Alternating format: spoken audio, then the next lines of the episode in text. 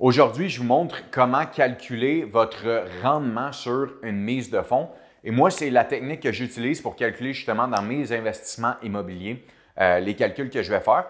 Pour moi, c'est important, dans le fond, de vous enseigner ça parce que j'ai plusieurs personnes qui viennent et qui me demandent est-ce que ça, c'est un bon calcul? Est-ce que ça, c'est un bon investissement? Est-ce que je devrais faire ça? Donc, je vous explique la recette que moi, j'utilise pour pouvoir bien calculer.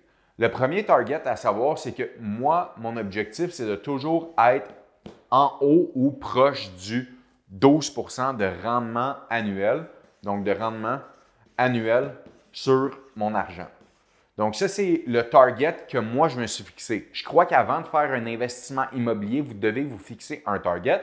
Et moi, mon 12% annuel, c'est mon rendement cash on cash, donc argent sur argent que je veux avoir sans ma capitalisation et sans ma plus-value. Donc, sans que le capital se paye sur le prêt et sans ma plus-value. Pourquoi? Parce que la plus-value, je ne peux pas vraiment contrôler la variable et la capitalisation, c'est un montant très minime. Donc, comment le calculer? C'est simple. C'est que si je veux être à 12 de cash en cash annuel, c'est qu'à toutes les fois que je vais investir 100 000 de mise de fonds, je vais avoir un retour de minimum 12 000 dollars annuels sur mon 100 000 investi. Donc, je prends pour exemple que vous achetez une propriété de 500 000 et que je mets 20% de mise de fonds, ça me revient à 100 000 d'investissement de mise de fonds. Une chose qui est importante de calculer, par exemple, à l'intérieur de votre mise de fonds que plusieurs personnes vont oublier, c'est que peut-être qu'à l'intérieur de votre mise de fonds, vous devez rajouter quelques trucs. La première chose que vous devez savoir, c'est s'il y a un closing fee, donc un frais pour votre notaire, pour votre financement. Donc peut-être qu'au lieu d'être juste 100 000 la mise de fonds, vous êtes rendu sur votre achat à 500 000, vous êtes rendu, exemple, à 5 000 de notaire, de closing fee pour votre financement. Ensuite, est-ce qu'il y a une taxe de bienvenue? Moi, je la calcule parce qu'on la paye d'un coup. Et par la suite, est-ce qu'il y a des améliorations locatives à faire à l'intérieur? Donc, peut-être que vous êtes rendu à 150 000 total d'investissement pour votre achat, donc de mise de fonds que vous allez devoir sortir. Maintenant, comment je fais pour calculer que mon, maintenant, au lieu d'être 12 000 de profit, je veux plus être autour du 17 500 vu que j'ai investi 150 000. Comment je fais pour calculer exactement c'est quoi mon profit? Bien, c'est simple. Pour calculer un profit, c'est vraiment revenu moins les dépenses annuelles. Donc, mon 150 000, mon 150 000 pardon, que je mets en mise de fonds, je dois m'assurer de faire mon calcul pour arriver à 17 500 de profit. Donc, 12 000, n'oubliez pas, 12 000 de la tranche du 100 000 que vous investissez sur votre mise de fonds. Donc, je vais être proche du 17 500 total pour mon 150 000 ici que j'ai en exemple. C'est simple, c'est les revenus moins les dépenses de votre bloc. Quels sont les revenus dans un investissement immobilier? Bien, ça va vraiment dépendre dans quel investissement que vous faites, que ce soit Airbnb, que ce soit des maisons, dans le fond, des chalets que vous allez louer à court terme, que ce soit hôtelier ou que ce soit des portes également.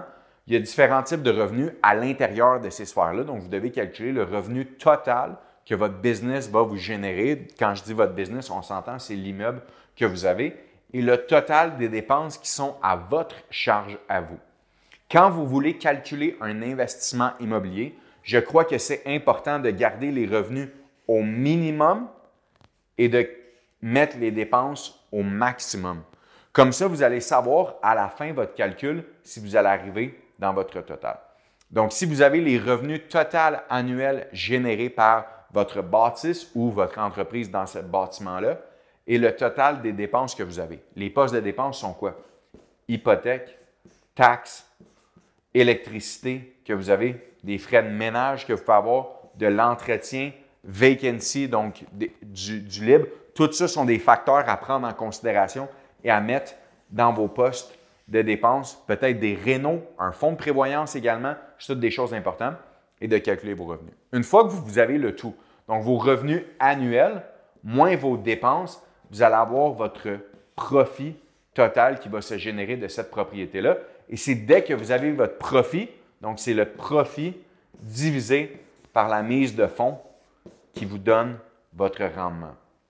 Donc, si votre profit, exemple que vous avez investi votre 150 000 ici, puis hop, vous arrivez à 16 000 de profit annuel, vous prenez votre 16 000, vous le divisez par votre 150 000, ça va vous donner votre rendement cash en cash, qui va être autour pour cet exemple-là de 11% Le 17 500, on le sait que c'est le 12 Donc, ce que vous devez penser, c'est que gardez toujours en tête que dès que vous sortez 100 000 d'investissement à l'intérieur d'un bloc, parce que je parlais d'une mise de fonds tantôt de 20% mais la mise de fonds peut également être 5, 10, 15. Il y a différents programmes, il y a différents trucs que vous pouvez faire pour justement aller chercher un investissement minimum, mais vous voulez toujours avoir le profit à la fin divisé par l'argent que vous avez dû sortir pour calculer votre rendement annuel. Et c'est comme ça, en calculant votre rendement annuel, que vous allez savoir si c'est un bon investissement. Mon target à moi, c'est 12% Ça se peut que votre target soit 6, 8, 10, 12, 20, peu importe c'est quoi dans le domaine que vous êtes, mais calculez toujours vos dépenses au maximum, vos revenus au minimum, au plus pessimiste quand vous apprêtez à faire un chèque. Divisez votre profit par votre mise de fonds et vous allez avoir votre cash en cash.